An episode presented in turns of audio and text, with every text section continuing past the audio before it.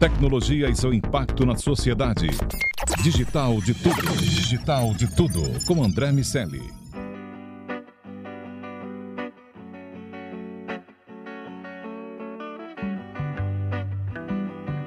Salve, salve habitantes da sociedade digital, sejam muito bem-vindos. Eu sou André Miceli e está começando mais um Digital de Tudo. Você vem com a gente aqui nesse podcast da Jovem Pan. Nessa próxima meia hora, o assunto é o C-Level e a tecnologia. Comigo, como sempre, meu amigo Iago Ribeiro. Tudo bem, Iago? Tudo bem, André. Vamos nessa. Vamos nessa. E o nosso convidado de hoje é o Cláudio Stopato, que é General Manager do grupo de soluções de infraestrutura da Lenovo para o Brasil. Stopato, seja muito bem-vindo. Obrigado, André. Obrigado, Iago. Sempre um prazer falar com vocês. Prazer enorme fazer parte do Digital de Tudo. E sociedade digital não poderia definir melhor o mundo que a gente vive hoje, né? É isso. Você participando dos, dos conteúdos de tecnologia da Jovem Pan, a gente se encontrando de diversas maneiras. Topato, seja muito bem-vindo aqui também, sempre um prazer falar com você. Eu quero começar te perguntando sobre o processo de soluções de infraestrutura da Lenovo, como vocês é, estão se posicionando, como é tocar essa, esse, esse grupo de, de soluções enfim, como tem sido posicionar a Lenovo nesse mercado que, que é extremamente competitivo? Ah, André, primeiro é, é, um privilégio fazer parte de uma empresa de tecnologia no momento em que a tecnologia assume um, um protagonismo enorme é, dentro das organizações, mas também na forma como a gente lida com as nossas coisas no dia a dia, né? Então, é, nós como usuários, pessoa física, né, de tecnologia, vivemos essa revolução todo dia e as empresas passam por isso também. Né? É, dito isso, é, o, o, o, papel da, da infraestrutura tecnológica, e quando a gente fala de infraestrutura, das soluções é, que estão presentes desde os grandes centros de dados de provedores de nuvem, é, quanto nas, nos data centers das empresas. Esse é um papel fundamental, porque isso é que dá a sustentação de todas as aplicações que a gente usa, né? que as empresas usam é, para fazer sua própria gestão, mas também que os clientes de cada empresa usam também na ponta, nos seus smartphones, nos seus é, computadores, enfim. Então, a infraestrutura é fundamental nesse processo de transformação. A gente costuma dizer que não se consegue fazer nada novo numa, estrutura, numa infraestrutura velha. Né? É, todas as aplicações hoje é, são feitas no, no nível de, é, de, de rapidez, automação e atualização de segundos e a infraestrutura tem que estar é, pronta para sustentar isso. Né? Nesse sentido, a Lenovo tem uma abordagem muito interessante de, que a gente costuma dizer do, do, do bolso à nuvem. Né?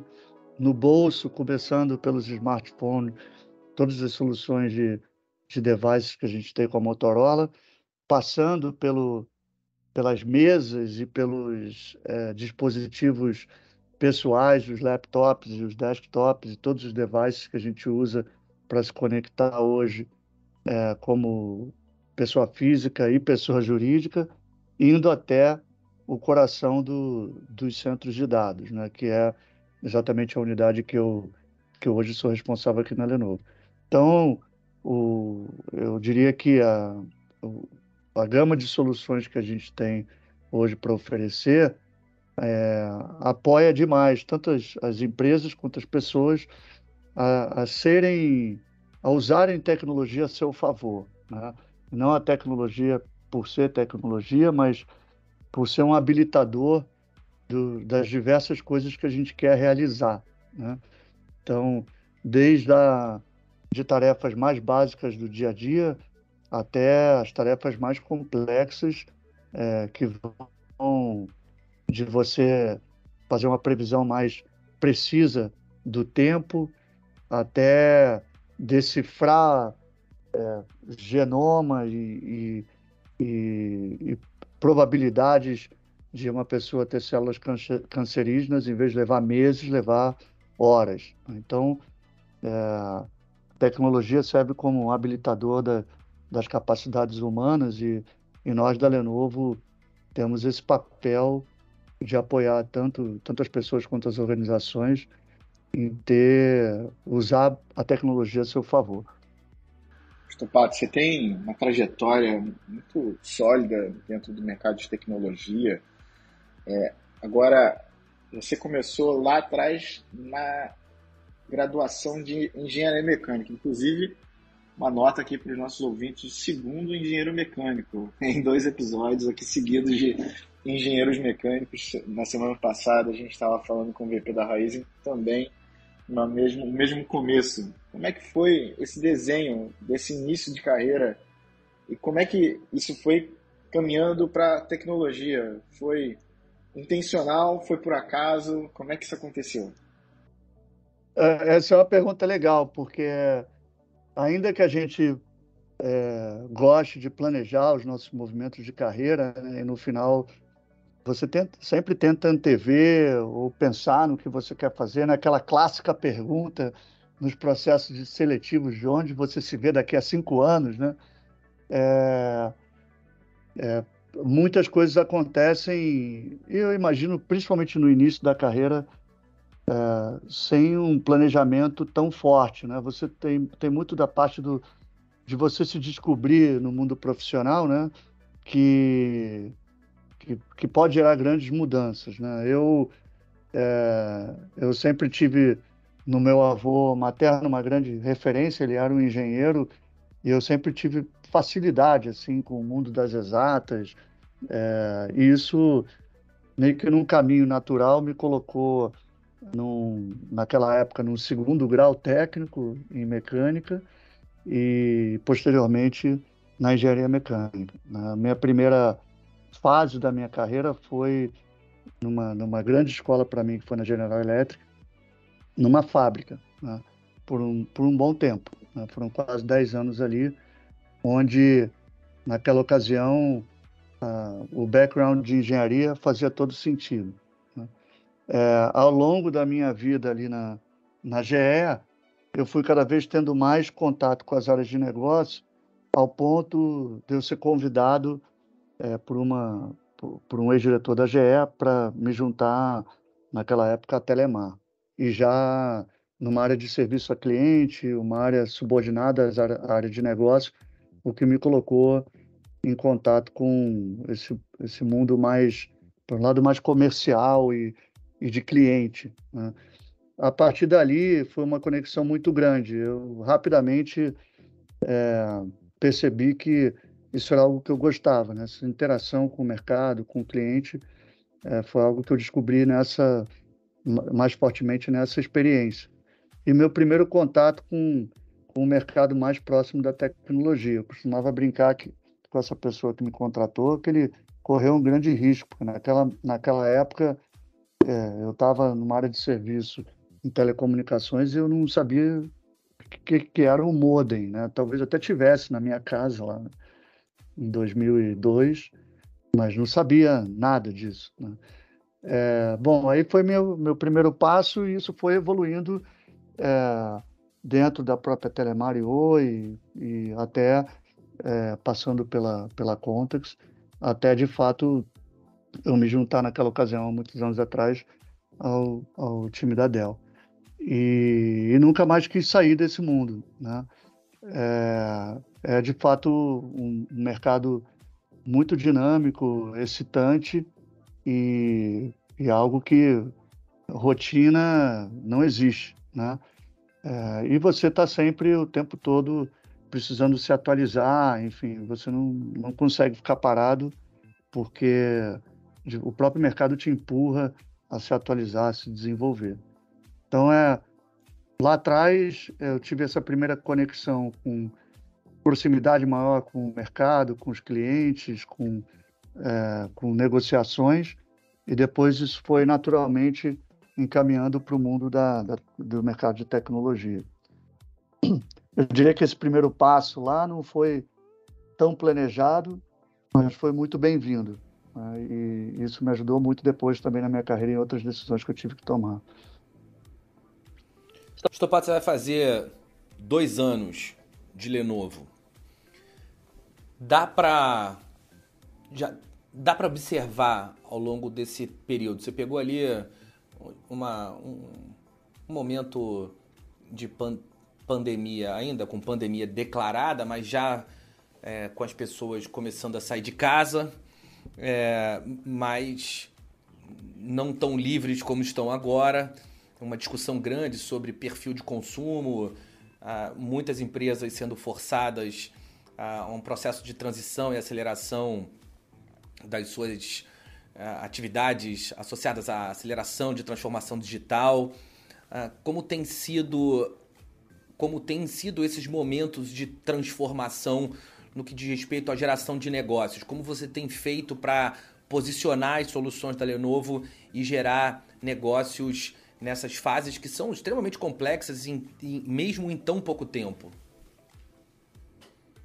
É sempre, André, é, eu, eu, acredito que a proximidade é, com com os clientes é fundamental. Né? Você precisa escutar é, sempre no primeiro momento muito mais do que falar, entender de fato quais são as dores, né? E, e, e não é, se você tem uma caixa de ferramentas, você não precisa usar todas elas para todos os problemas, para cada problema que você tiver. Né? Tem hoje você tem e esse é um desafio que o, o mercado tem, são muitas opções. Né? Então é, todos os, os, gestores de tecnologia nas empresas, é, eles têm acesso a muita informação e aos mais diversos players e fabricantes e, e parceiros do mercado. Então, a gente precisa ajudar as empresas a encontrarem seu caminho, né? É, que se esse caminho leva a fazer mais negócios com a gente, é ótimo, a gente vai querer estar ali junto. E eventualmente não vai, num primeiro momento, levar. Né? Mas a gente tem que encarar essas parcerias como, e essas relações como relações de longo prazo, porque é dessa forma que a gente, é, quando a gente é cliente, a gente gosta de ser tratado também. Né? A gente quer construir uma relação de confiança que, ainda que hoje é, eu não tenha necessariamente um negócio a fazer, é lá na frente, quando eu precisar, eu sei que eu posso contar. Né?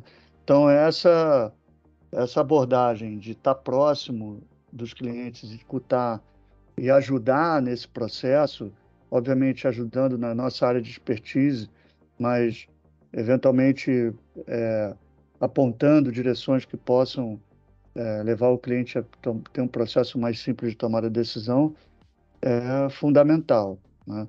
É, e a proximidade, nesse, no período é, durante a pandemia, ela não foi uma proximidade física, né? uma proximidade remota, é, difícil de se lidar no início, mas a gente percebeu também que, de novo, o papel protagonista da tecnologia, né? de aproximar mesmo quando se está longe. E hoje que a gente volta a ter essas relações presenciais é, mais intensas, eu acho que a gente dá ainda mais valor a elas. Né? Então, a gente não abandona o que a gente conquistou do ponto de vista tecnológico, é, que permite que os negócios sejam feitos, que as relações sejam mantidas. Né? Eu, no meio da pandemia, eu estava no Panamá, morando a sete horas de voo de distância dos, meu, dos meus filhos. Né? sete horas, eu, eu, passei a achar que sete horas era pouco, porque eu fiquei cinco meses sem poder vir no Brasil. então, é, é, se não fosse tecnologia, ia ser muito mais difícil. Mas, quando eu pude de novo estar presencialmente com eles, é, eu passei a dar ainda mais valor a isso, né? É, porque nada substitui o toque, a presença, é, o, a interface é, do calor humano. Né? Você você consegue provavelmente minimizar efeitos da distância, mas você não consegue substituir completamente a presença. Então, no momento que você volta a ter isso, é, tirar proveito do melhor dos dois mundos, provavelmente é a, é a melhor maneira de se fazer. Né? E, hoje a gente tem tirado proveito disso, né? estado junto presencialmente com os nossos parceiros, com os nossos clientes, e no que é possível fazer remoto, a gente com todo prazer faz também. Né? Como a gente está fazendo aqui agora, né? Já tivemos juntos e foi ótimo, né? Presencialmente, é, e estamos aqui se falando remotamente e, e também é muito bom. Aprofundando um pouco mais sobre essa visão de ciclo de venda, é, o negócio é, de infraestrutura da Lenovo, e a gente está num momento agora né, que a gente tem cloud, é, multi-cloud, cloud híbrida, cloud privada, são muitos caminhos né, que a gente tem de escolha, de tomada de decisão, e esse ponto que você está mencionando do relacionamento, estar próximo do cliente é algo importante para ajudar, porque são muitos momentos possíveis também é, para essa tomada de decisão ser relevante né, é, na, na, prioridade do investimento da empresa. Mas eu, eu queria entender um pouco sobre como é que está sendo a sua visão da, da escalabilidade desse processo. Ele é escalável, de fato? É, dá para existir um formato que ajude a possibilitar aumentar esse relacionamento? Como, como você está enxergando o futuro, uh, os próximos passos né, desse tipo de venda uh, de produto que requer esse tipo de acompanhamento ali mais intenso com, com os prospects para chegar a, a, de fato, uma conclusão de compra? É, esse, Iago, de fato é um grande desafio. É, você não consegue estar em todo lugar todo tempo.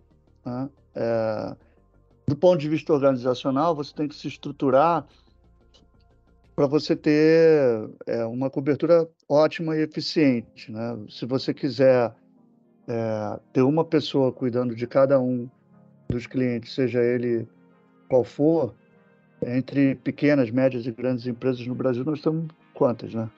Você não consegue fazer isso. Né? Então, você tem, é, em muitos casos, é, uma, uma, abordagem mais one-to-one, em outros mais one-to-many, e, e, você tem que saber lidar com isso de forma que a experiência, ainda que ela seja one-to-many, ela sirva, né? sirva bem é, para aquela necessidade. É, eu acho que, eu acredito que a relação de confiança ela pode ser construída de diversas maneiras, né? Em muitos casos, ela, ela precisa ser construída numa abordagem mais presencial. Em outros casos, ela pode ser construída é, em interações que não vão ser, que vão ter uma, uma presença física menor. Isso depende muito de cada negócio e de cada oportunidade. Né? Tem e as empresas também é, têm hoje um modelo de, de governança é, que eu acho que é muito mais saudável do que talvez a gente tivesse, sei lá, 30, 40 anos atrás, onde é, as decisões não são tomadas por uma pessoa só. Né? Sempre existe um comitê que analisa as melhores opções, sempre existe uma área é, de suprimentos que é responsável por conduzir a negociação é, para que você tenha não exista nenhum conflito de interesse, mas ao mesmo tempo é, é muito difícil você abrir o leque para milhões de opções. Né? Então você precisa ter algumas boas opções que permitam o nível de competitividade que você quer dar, que atenda aos requisitos de governança que são muito importantes e ao mesmo tempo atenda às necessidades de, de, de adoção da tecnologia que você está buscando. Né? Dito isso, os modelos são diversos. Né? Então, é, em muitos casos, a gente, é, em muitos dos casos, a gente está fisicamente presente é, ou remotamente presente, mas numa relação mais one-to-one. -one, mas a gente conta também na Lenovo com um ecossistema de parcerias muito sólido, que permite que a gente é, é, possa prover a experiência das organizações com as soluções da Lenovo através de todas, de todas essas alianças e parcerias que a gente tem, seja com canais de distribuição, com parceiros é, de maior valor agregado, é, já na área de PCs com os grandes varejistas, né, que permitem que o mercado consumidor tenha acesso a essa tecnologia. No caso do data center especificamente, a gente tem uma sólida rede, rede também de parcerias que permitem que essas soluções cheguem com a consistência que tem que chegar, com a proximidade que tem que chegar, é, num número maior de organizações. Estopato, como você enxerga essa relação de uso de, de nuvem versus ah, soluções locais e a, o amadurecimento dessa construção de arquiteturas híbridas pelas empresas brasileiras? É, é, a gente acredita, André, eu acredito bastante nisso e, e, e as tendências também mostram isso, é, que, esse, que isso aterriza no modelo híbrido. Né?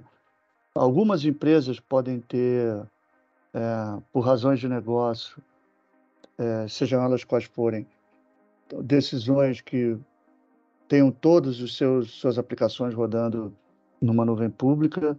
Outras empresas, por alguma razão, podem ter é, aplicações rodando numa nuvem privada. É, mas quando você olha para o mercado como um todo, ele acaba sendo um mercado híbrido. Né? As empresas, as organizações buscando tirar proveito da melhor solução de acordo com o, o problema de negócio que eles querem resolver. Né? É muito comum em grandes corporações você ter desenvolvimento de aplicações que são totalmente nativos na, na nuvem pública, mas ter um ambiente que a gente chama de on-premise ou um ambiente privado igualmente relevante. Né? É, então, assim como boa parte das organizações hoje tem explorado as alternativas que existem na nuvem pública, da mesma forma, muitas organizações que estão na nuvem pública estão sempre revendo seu modelo de negócio para ver o que é mais eficiente. Se é eu, eu adquirir isso ou ter isso dentro de casa com os recursos tecnológicos que eu tenho. Né? Então, quando você olha o mercado, sei lá, 30 mil pés de altura, o que você vê lá embaixo é uma convivência entre as diversas tecnologias é, num mundo híbrido, onde você tem as diversas opções que em alguns casos vão ser mais aderentes num modelo de consumo e outros no modelo é, em, outro modelo de consumo. Né? A nuvem não é necessariamente um lugar, né? ela é ela é uma estratégia, um modelo de consumo de tecnologia que pode ser público, pode ser privado, pode ser híbrido. Né? Nós na Lenovo a gente costuma dizer que a gente é amigo da nuvem, da nuvem pública, porque é, nós somos o provedor de infraestrutura de oito dos dez maiores provedores de nuvem pública. Então, a gente consegue ser bem relevante nesse mercado. Então, se vocês têm alguma coisa que faz uso de uma nuvem, tem grande chance de qualquer que seja essa aplicação, esse software, estar tá correndo uma infraestrutura lá que você nem sabe, mas que ela é novo, né?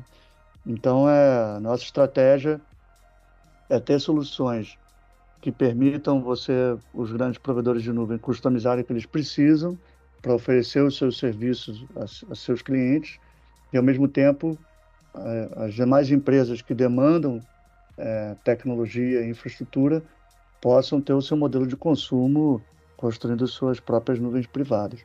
Então, eu acredito bastante no convívio é, amigável de todas essas soluções e incentivo bastante os nossos parceiros, nossos clientes, a não se seguirem pelo buzz, né? pelo, pelo, pelo que está se escutando, mas provarem, né? é, usarem a seu favor os diversos sabores que existem. E a gente apoia bastante nossos clientes nessa jornada. Estopato, para a gente encerrar, eu queria pensar um pouco mais sobre os próximos passos daquilo que a Lenovo está planejando para o mercado? Como vocês estão se posicionando para esses próximos anos? O que não falta são desafios né? dentro da visão de infraestrutura.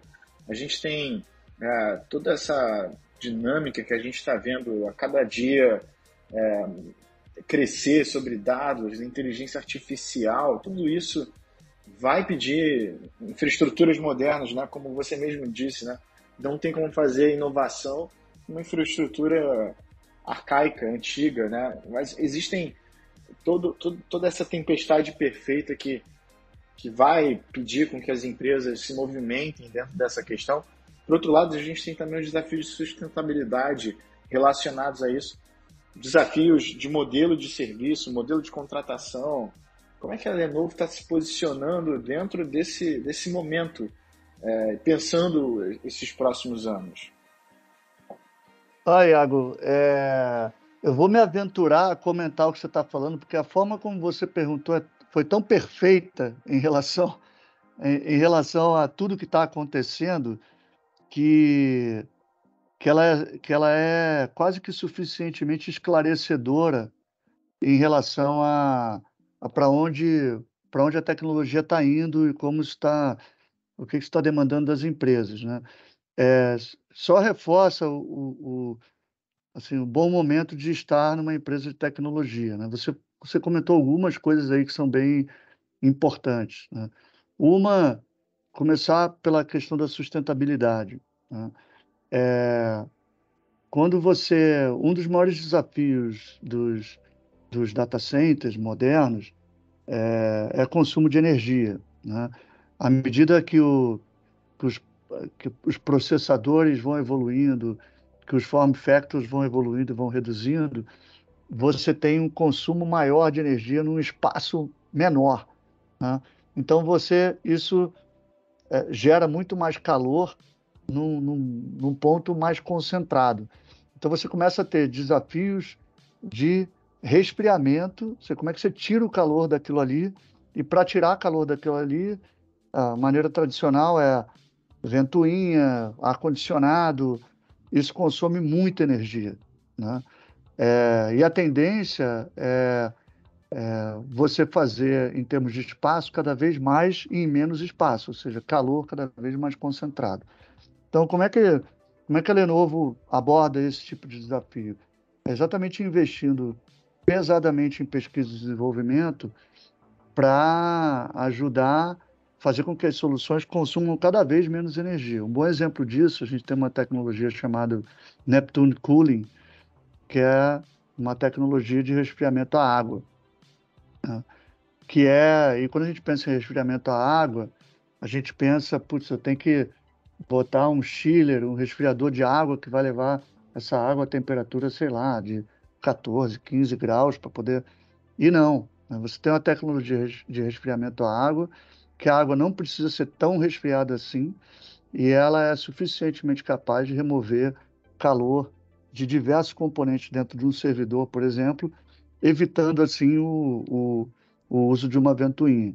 Você pode ter um rack cheio de servidor resfriado à água é, num ambiente onde você não tem nenhum ar-condicionado. Né? Então, assim, esse é um bom exemplo de, é, de que forma a gente pode desenvolver novas tecnologias que permitam que você consuma menos energia e consumindo menos energia, você obviamente vai ter um data center muito mais sustentável. Né? É, a Lenovo tem o compromisso de ser net zero até 2050, então tem várias outras iniciativas de sustentabilidade, inclusive do nosso processo de manufatura. É, várias é, fábricas da Lenovo hoje já são 100%, os sites da Lenovo já são 100% é, providos de energia com energia limpa, energia solar, por exemplo. Então tem várias outras iniciativas, mas do ponto de vista de sustentabilidade, ele vai também dentro do, do, dos nossos investimentos em pesquisa e desenvolvimento, em desenho, projeto das soluções que a gente tem. A outra coisa você comentou do, dessa, do avanço de soluções de inteligência artificial. Né? É, a gente sabe bem que quanto mais a gente avança nesse campo, é, mais dados são gerados, o que, o que gera um grande desafio do ponto de vista de armazenamento e tratamento desses dados, mas também grandes desafios do ponto de vista de segurança. Então, é, e aí também tem várias eu diria, chamaria de oportunidade de negócio para a gente, é, e com as nossas soluções a gente permita que as organizações façam um bom uso desses dados e armazenem da, da forma mais eficiente possível, menos custosa, e, e atendendo a todos os requisitos de segurança, de segurança que são necessários numa situação como essa. Né? Então, isso vai desde você ter soluções de fato de armazenamento que sejam eficientes, até você, no processo de tomada de decisão, aproximar a sua capacidade de processamento é, de onde os dados de fato são gerados. Né? Então, a gente chama isso do bom edge computing, né? ou computação de borda.